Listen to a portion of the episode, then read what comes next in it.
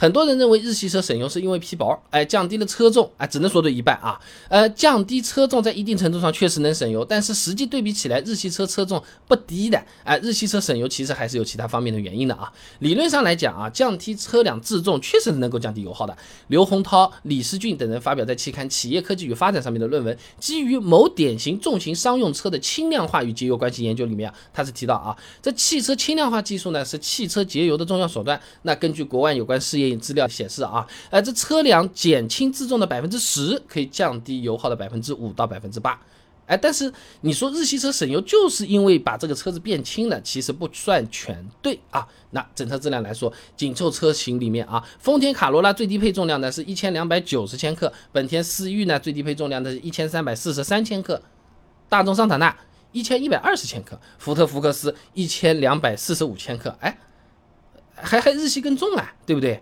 那事实上啊，日系车省油主要还是因为日系车企本身就是更注重燃油经济性的，采取了一系列的手段来搞这个油耗的问题。那大家都知道，日本嘛。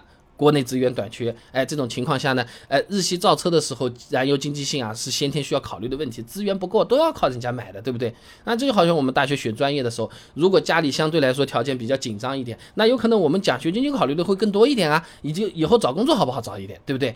那么日系车企也正是靠低价省油来打开海外市场。如今有、陈小青发表在国际贸易上面的一篇论文啊，日本汽车产业海外发展路径对中国的启示上面说啊，这日本汽车产业海外发展。起步于二十世纪三次石油危机，哎，分别爆发于一九七三、一九七九和一九九零，哎哎，这些石油危机它是重创欧美汽车品牌，哎，欧美汽车品牌就是开的爽，油耗油耗不在意的，石油危机来，我油耗在意的，发现你们油耗做的都不好，日系车马上就起来了，夺取世界眼球了。换句话说，低价省油本来就是日系车的核心竞争力。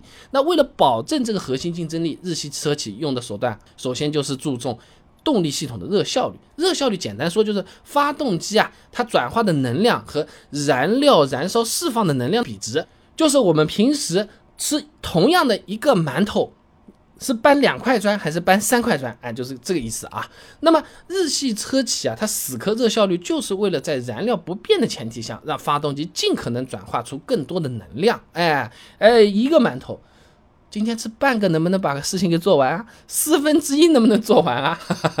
压榨动力啊！那近几年比较有代表性的呢，就是马自达的创驰蓝天 X 发动机了，热效率高达百分之四十三啊，而且油耗确实是很低。徐凯、高慧东等人发表在汽车文章上的论文《马自达 Sky Active X 发动机的技术分析》上面也讲到过，二点零升排量为例啊，它和 Sky Active G 发动机相比，综合工况油耗。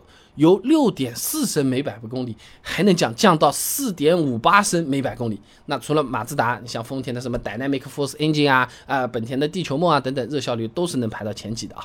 那么除了注重热效率，日系车还普遍用的是 CVT 变速箱啊。CVT 变速箱呢，虽然起源于欧洲，但却是日本车企把它给发扬光大的。早在一九八七年，日本富士重工呢就研制成功了装备在加斯蒂车上的电子控制 CVT。之后呢，技术发展，CVT 的优势刚好。和日系车的需求相契合，哎，就在日本混得风生水起啊。那么 CVT 的一大优势呢，就是能让发动机尽量保持在高效工作区间来降低油耗。哎，某车之家曾经做过一个油耗测试啊，车型是搭载 5AT 和搭载 CVT 的本田捷德。哎，捷德 CVT 实测油耗呢六点六升每百公里，5AT 呢实测油耗呢是七点三升每百公里。那 5AT 车型百公里油耗确实比 CVT 要高个零点七。的确也是 CVT 更省油啊。那在此之外，日系车为了省油，还更喜欢用低粘度的机油。哎，华北水利大学贾鹏辉硕士论文分享给你。超低粘度发动机油润滑风险研究里面啊，他讲到啊，在汽车制造商中啊，日韩系是最早开始在他们发动机要求使用零 W 杠二零或者是五 W 杠二零的这个润滑油的。随后呢，欧美系的轿车也开始逐步将粗装油的粘度降低，可以说是直接引领潮流的。那么低粘度的机油呢，确实能够帮助车子省油的。离谱。丁月雷发表在传动技术上面的论文《低粘度机油对汽车摩擦性能的影响》里面做了一个实验啊，这减磨效果最好的一款呢是零 W 杠二零机油，那么在整车 NEDC 的这个油耗测试中呢，节油效果呢大概是百分之一点五。那么到现在，日本车企使用的低粘度机油已经从零 W 杠二零啊来到了零 W 杠幺六了。丰田日规的混动版雅力士啊，甚至已经可以使用零 W 杠八的机油了。啊。那除了刚才说的这几个主要方面，日系车啊，为了省油，还在轮胎和风阻上面下功夫，这里就不赘述了。反正就是形状更好一点，阻力更小一点，游泳的时候换套更好的衣服，差不多的意思啊。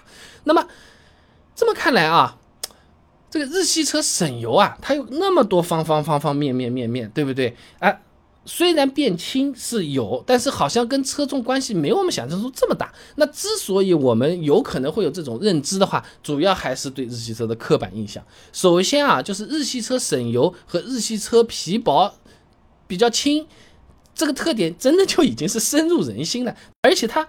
想想嘛，就很容易建立起联系来。即便后面有人告诉他这种关系是不存在的，他们也是更加倾向于保持原有的观点而不改变的。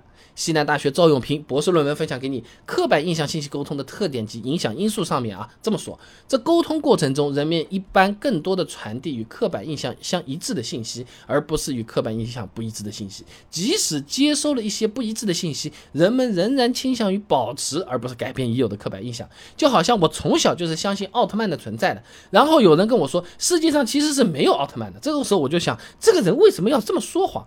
我反而是更加坚定奥特曼的存在的。你在诋毁奥特曼是不是？人家哪是你随随便便都在看的？他平时在人群里面看起来就是个普通人，他哈一下变身的那个时候你又不在，对不对？所以总的来讲啊，关于日系车省油是因为降低了车重这个说法啊，它源于我们。对日系车的一个刻板印象的成分会更多一些。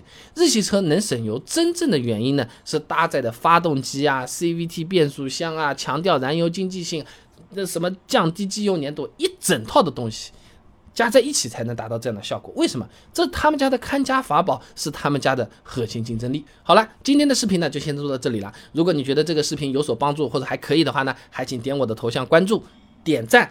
转发给你的朋友，哎，这样对我真的是非常重要，毕竟是动力的来源嘛。呃，而且这样你每天就能收到一段超过六十秒的汽车使用小技巧啦。备胎说车，我们明天接着聊。